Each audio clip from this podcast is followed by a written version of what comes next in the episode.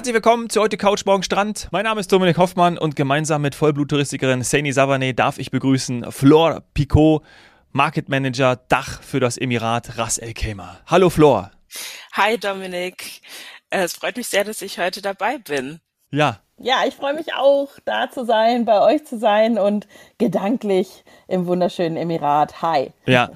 Der Name bei dir ist Programm Flor Picot. Du hast äh, französische Wurzeln, ne? Französisch-deutsche Wurzeln. So darf man das sagen. Genau, gut zusammengefasst. Ich bin tatsächlich in äh, Paris geboren oh. und ähm, ja, bin deutsch-französisch aufgewachsen zwischen äh, Hessen und Paris und äh, ja, genau. Ja. Und wohne jetzt aber wieder in äh, Frankfurt. Ja. Zwischen Hessen und Paris so eigentlich, Sandy, so kann man uns beide auch beschreiben. Ne? Also könnte. Ja, so war es mal in meinen jungen Jahren, glaube ich. Ja, ich bin äh, relativ viel damals noch mit dem Bus nach Paris gependelt. Da konnte man immer tolle Busreisen machen. Und wenn es nur ein Tag war, ich war relativ häufig in jungen Jahren in Paris, ja. ja, das ist toll. Äh, wir haben äh, alle drei hessische Wurzeln. Das äh, finde ich immer cool und treffen wir ja auch in unserer Touristikbranche immer wieder. Ja. Ähm, darauf gehen wir jetzt nicht ein, da machen wir noch eine weitere Folge mal zu. Wir gehen heute auf äh, dieses schnucklige Emirat ein, Ras El Khaimah und ähm, in die Sonne. Ja, das, doch. ja, komm, in die Sonne. Das ist ganz wichtig heutzutage. äh, letztes Mal habe ich, ich glaube, heute Morgen hatten wir minus vier bei mir in München. Also ähm, Frankfurt, wie sieht es in Frankfurt aus? Flor? Ähm, heute sieht's besser aus. Wenigstens ja. kein Schnee, ein bisschen Sonne tatsächlich. Uh. Kühle Sonne. Ah, das ist schön, das ist gut. Also von dem, vom Schnee in den Sand, sagen wir so. Und wir waren im Februar schon mal zweimal live in Ras El Khaimah. Die Zuhörer erinnern sich, weil ich äh, vor Ort war. Und äh, deswegen ist es umso schöner, finde ich, dass wir jetzt Ende des Jahres nochmal einen Blick werfen nach Ras El Khaimah. Und äh, das machen wir wie gewohnt in einer Doppelfolge. Flor, vielleicht zum Einstieg auch, äh, jetzt haben wir schon gelernt, wo du herkommst. Mhm. Bist du auch ein Kind der Touristik?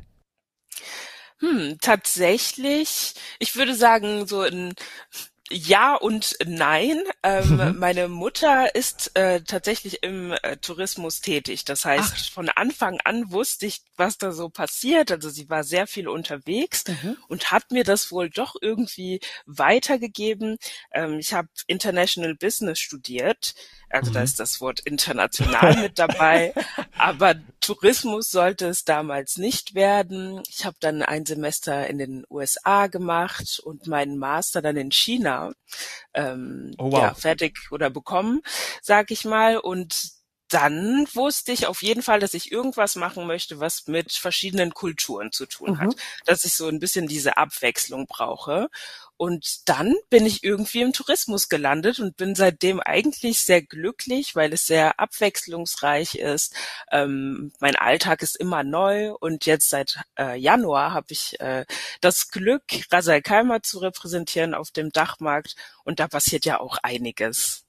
Ja, also langweilig wird's nicht, oder? Also da hast du dir ein Emirat ausgesucht, wo du jetzt zumindest noch länger viel beschäftigt sein wirst und auch viel Neues immer entdecken, erleben, äh, lernen wirst. Wann warst du denn dann zuletzt da? Dominik ja im Februar, also jetzt bin ich gespannt, wann es bei dir war. Bei mir war es im Oktober, Mitte Oktober. Mhm. Ich war jetzt mittlerweile dreimal vor Ort. Jedes Mal erfahre ich etwas Neues. Also es ist ein sehr einzigartiges und auch überraschendes Emirat.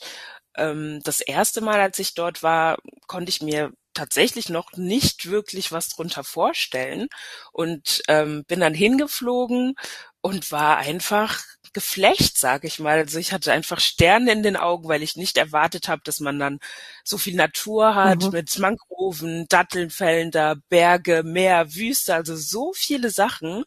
Und ähm, ja, man wurde auch einfach so sehr herzlich willkommen. Und das ist jedes Mal, wenn ich dorthin fliege, echt eine schöne Erfahrung.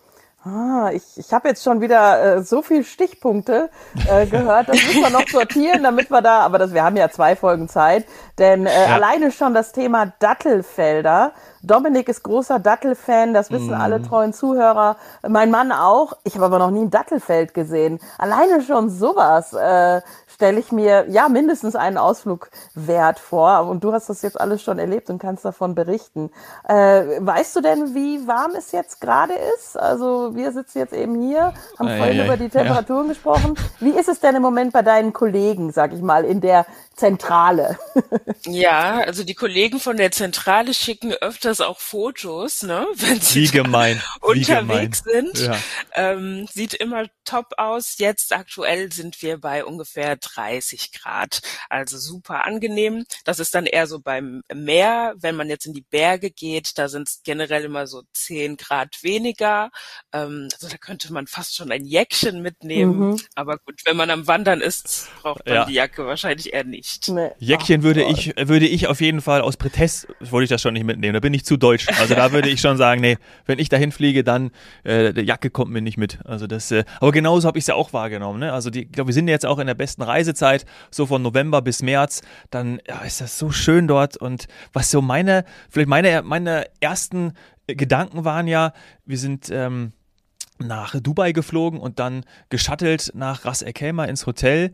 Und es wurde immer es wurde immer ruhiger, es wurde entspannter. Ich habe dieses Emirat wahrgenommen als eine Oase zum Relaxen, so kann man das, glaube ich, sagen. Ich, ich fand es so entspannt, diese C-Tage. Hab dann auch gemerkt, dass so am Freitag, wenn die, wenn, äh, wenn dann Wochenende ist, wenn Wochenende eingeläutet wurde, dass äh, dann mehr auch aus Dubai rüberkommen zum Relaxen, dann auch in die Hotels gehen. Und ich fand das einfach nur, also wenn man mich fragt, wie würdest du Ras El Khaimah beschreiben, dann würde ich sagen, ja, einfach ein Ort zum Relaxen. Plus natürlich die Aktivitäten, die man auch machen kann, äh, die ich ja leider nicht gemacht habe, weil mein Sohn ja ähm, krank geworden ist und wir dann ein paar Sachen abgesagt haben. Aber ich fand das gar nicht schlimm, weil ich fand das dann äh, total schön, mal einen richtigen Badeurlaub, Strandurlaub zu haben. Darauf gehen wir ja auch ein. Aber du bist da, um natürlich auch um äh, sowas zu besprechen wie längste Zipline der Welt. Ähm, das das, das gibt's natürlich auch. Aber für mich, Ras El steht für Entspannung und Relaxen. Das war so ein bisschen meine Assoziation mit Ras Al Khaimah. Ja, zu Recht. Also ähm, man hat ja in den verschiedenen Emiraten auch ganz äh, ja vielfältige Kulissen. Also ein Dubai ist ganz anders von Abu mhm. Dhabi, ist ganz anders als Rasai Khaimah und das ist ja das Coole, dass man eben auch verschiedene oder verschiedene Emirate kombinieren kann und man hat bei jedem ein neues Erlebnis. Und wenn du dann von äh, Dubai nach Ras Al Khaimah gefahren bist, das sind vielleicht 45 Minuten mit dem Auto, dann kommst du, wie du schon gesagt hast, so in einer anderen Welt an. Und man hat eben dieses Gefühl, klar, eben diese diese Ruhe, weil man auch so von einer anderen Kulisse von sehr viel Natur umgeben ist. Man hat mhm. super schöne Resorts, wo man sich gut gehen lassen kann. Oder man macht eben die Ausflüge, ähm, die verschiedenen dann in den Bergen oder kulturelle Ausflüge. Ja. Man kann sich das ganz gut organisieren, dass man eben ein bisschen äh, relaxen hat und dann aber auch Aktivitäten. Und ich glaube, so kann man auch einen guten Urlaub verbringen, sodass die ganze Familie auch was davon hat. Ihr habt ja eben auch diesen flach abfallenden Sandstrand. Das ist ja, finde ich, auch nochmal mm. wichtig, wenn man halt von Familie ja. und von, von Kindern spricht, oder? Ja, genau. Also jedes, äh, die meisten Resorts haben einen privaten Strand und ähm, da kommt man natürlich sehr einfach hin. Und viele Hotels haben auch ein spezifisches Angebot für Familien mit zum Beispiel auch Aquaparks oder äh, Kidsclubs etc. Und äh, viele Aktivitäten wie zum Beispiel die Perlenfarm, oh. ähm, die sind auch für äh, Familien zugänglich. Also natürlich auch alle anderen Personen, Couples, Gruppen etc. Aber so ein ja. kleines Highlight bei dieser Perlenfarm ist eben, dass man, ähm, der ist Suwaidi Perlenfarm und das wird äh, von dem Herrn Suwaidi betrieben, dem seine Vorfahren waren Perlentaucher. Und dann hat er sich gedacht, okay, ich möchte zeigen, was meine Vorfahren gemacht haben, weil kleiner Side-Fact, früher war in Ras Al Khaimah Perlentauchen ganz groß, ja. Ähm, und danach wurde das Öl entdeckt und danach hat man gesagt, okay, hm, rentiert sich nicht mehr. Und er hat es quasi wieder aufgebaut, damit man das neu entdeckt. Und das ist die einzige Perlenfarm in den Vereinigten Arabischen Emiraten, die man so besichtigen kann. Und man geht quasi einmal durch die ganze Geschichte. Und es fängt schon an, man setzt sich so auf ein kleines Boot aus Holz mit Teppichen, man bekommt Kaffee und Datteln, Dominik, perfekt für dich. Nächstes Mal musst du das ausprobieren. Ja. Und ähm, man fährt dann aufs Wasser. Auf der Seite sieht man die Mangroven mit den Flamingos. Es gibt wildlebende äh, Kamele. Ich erlebe das gerade selber wieder irgendwie in meiner Erinnerung. Und dann kommt man ähm, auf so einer Holzplattform an und dort wird wirklich genau erklärt, wie man früher getaucht ist. Ähm, zum Beispiel haben die Taucher so einen äh, Stein an ihr Bein ähm, ja, festmachen müssen, damit sie überhaupt mhm. runterkommen. runterkommen ja. Genau, und danach erfährt man auch, wie die Perlen heute gezüchtet werden. Man kann sie anfassen, man sieht die verschiedenen Farben, die verschiedenen Formen. Und das ist super cool, weil dann kann wirklich jeder ähm, das einmal miterleben. Also ich mache das auf jeden Fall. Ich, ich habe die ganze Zeit den Mund offen gehabt, als du jetzt erzählt hast, weil schon schon der Anfang alleine äh, Holzboot, Flamingos, wildlebende Kamele, hast du gesagt, richtig? Ja, genau. Und, äh, und dann noch eben Perlentauchen und wie hat man früher getaucht und so. Also das ist, das ist ein fantastischer Ausflug. Also wirklich. Ja, und also wirklich für mich, ich wusste davor nicht mal, dass ich Perlen irgendwie mag oder dass das ein Ding ist und plötzlich findet man so eine neue Leidenschaft. Also ja, die wird dann aber teuer. Auf jeden Fall, ja, man kann sich auch dann Perlen ähm, mitnehmen und kaufen natürlich, aber ja, das ist ein Budget. Nun muss ich aber direkt fragen, weil ich bin immer so mit einem Finger auch auf der Landkarte und ich muss zugeben, ich war eben noch nicht in Ras El Khaimah, in anderen Emiraten schon. Wo sind wir denn da, wenn wir dann Mangroven sehen wollen? Also eben so ein Ausflug zum Beispiel. Ist das ein bisschen südlicher ähm, oder wo bin ich? Mhm. Okay, ich versuche das einmal so zu erklären oder bildlich in Worte zu fassen. Also, ähm, hm, man, wenn man ungefähr die Karte von den Vereinigten Arabischen Emiraten vor sich hat oder vor sich vorstellt, dann könnte man sagen, man hat ganz unten Abu Dhabi, mittig Dubai, ganz oben im Norden Ras Al Khaimah. Genau. Genau.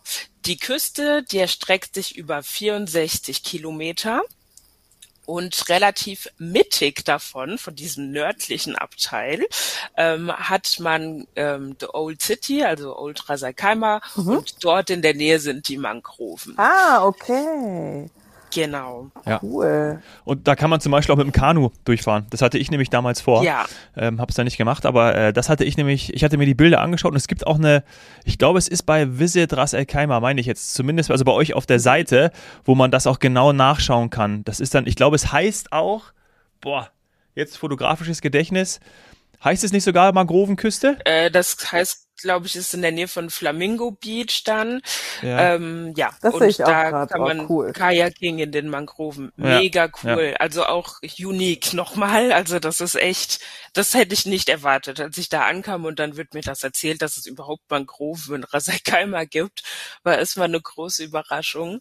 Und ja, das ist auch ein sehr, sehr schönes. Also wenn man Wasseraktivitäten mag, dann ist das auf jeden Fall ähm, sehr, sehr cool ja. zu machen.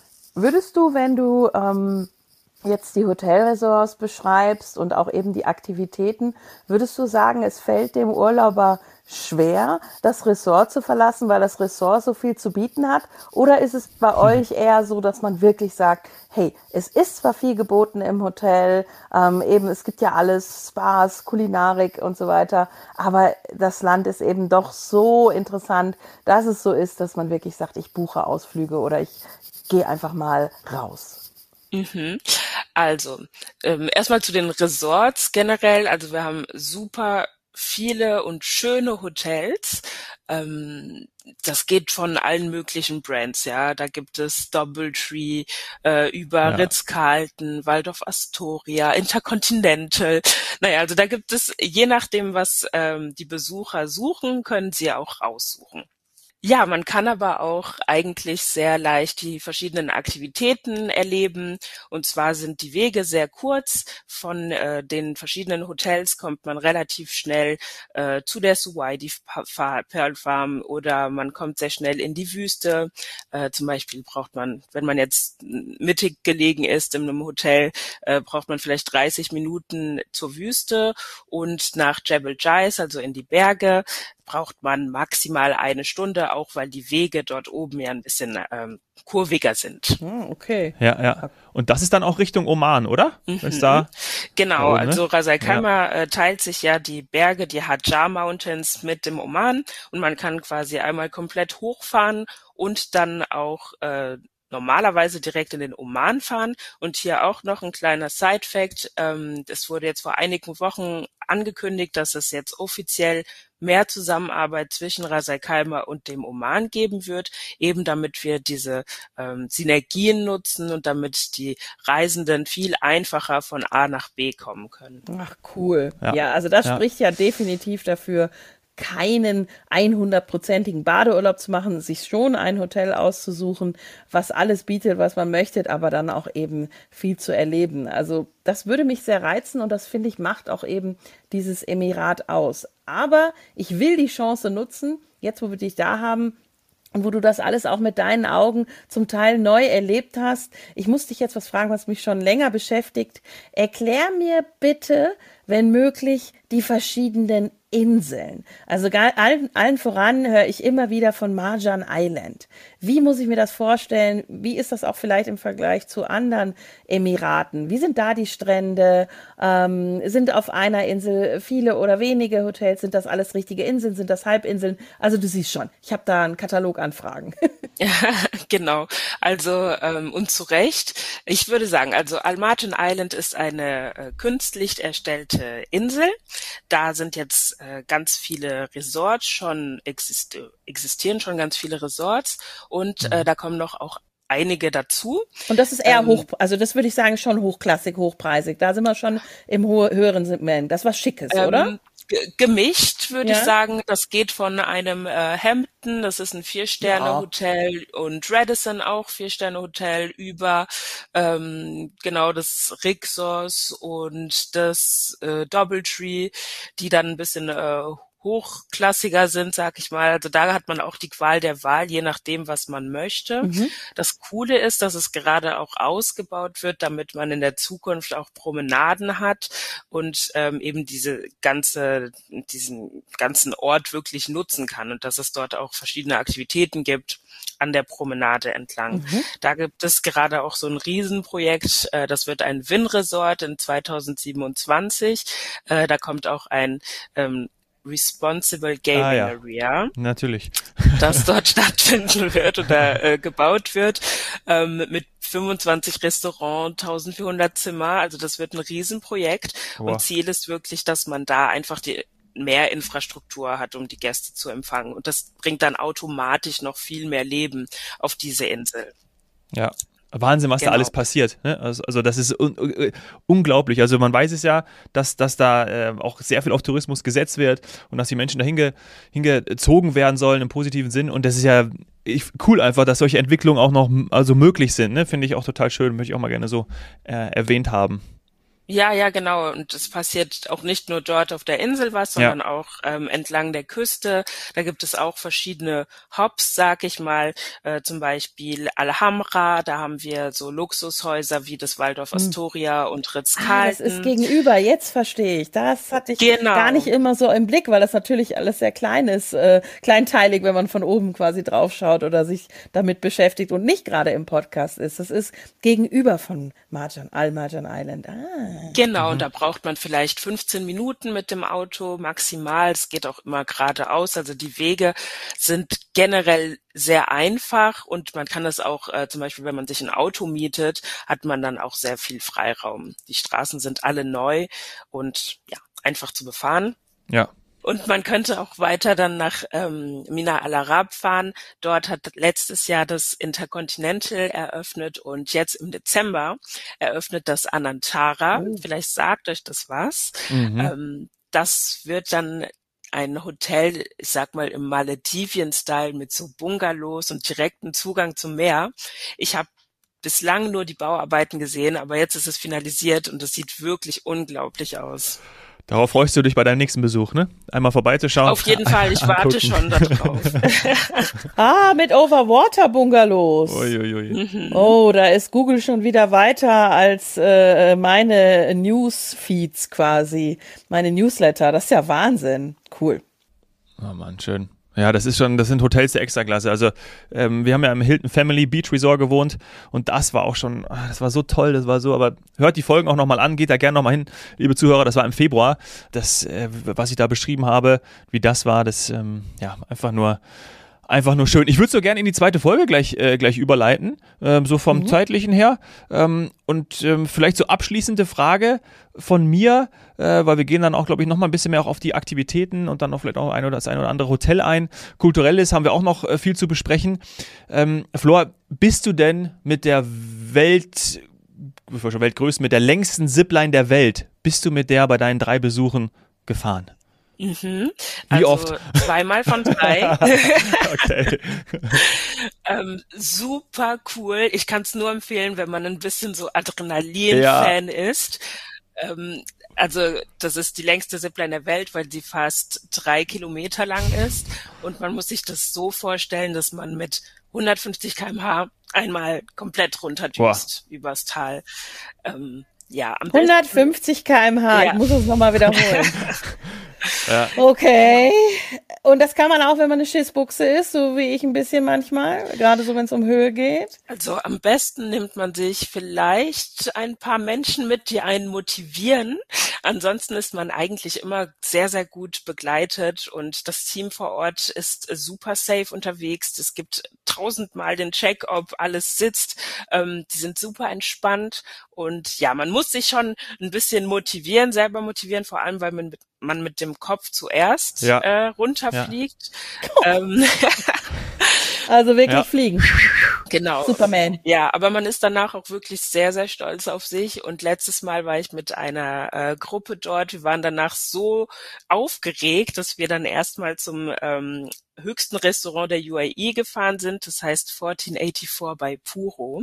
Und dann haben wir uns ein Gläschen Wein gegönnt, sind erstmal runtergekommen, haben dann was Leckeres gegessen und uns dann selbst gefeiert. So muss das ja. sein. So muss das sein. Cool. Wir feiern gleich weiter. Wir springen in äh, Teil 2. Bis gleich.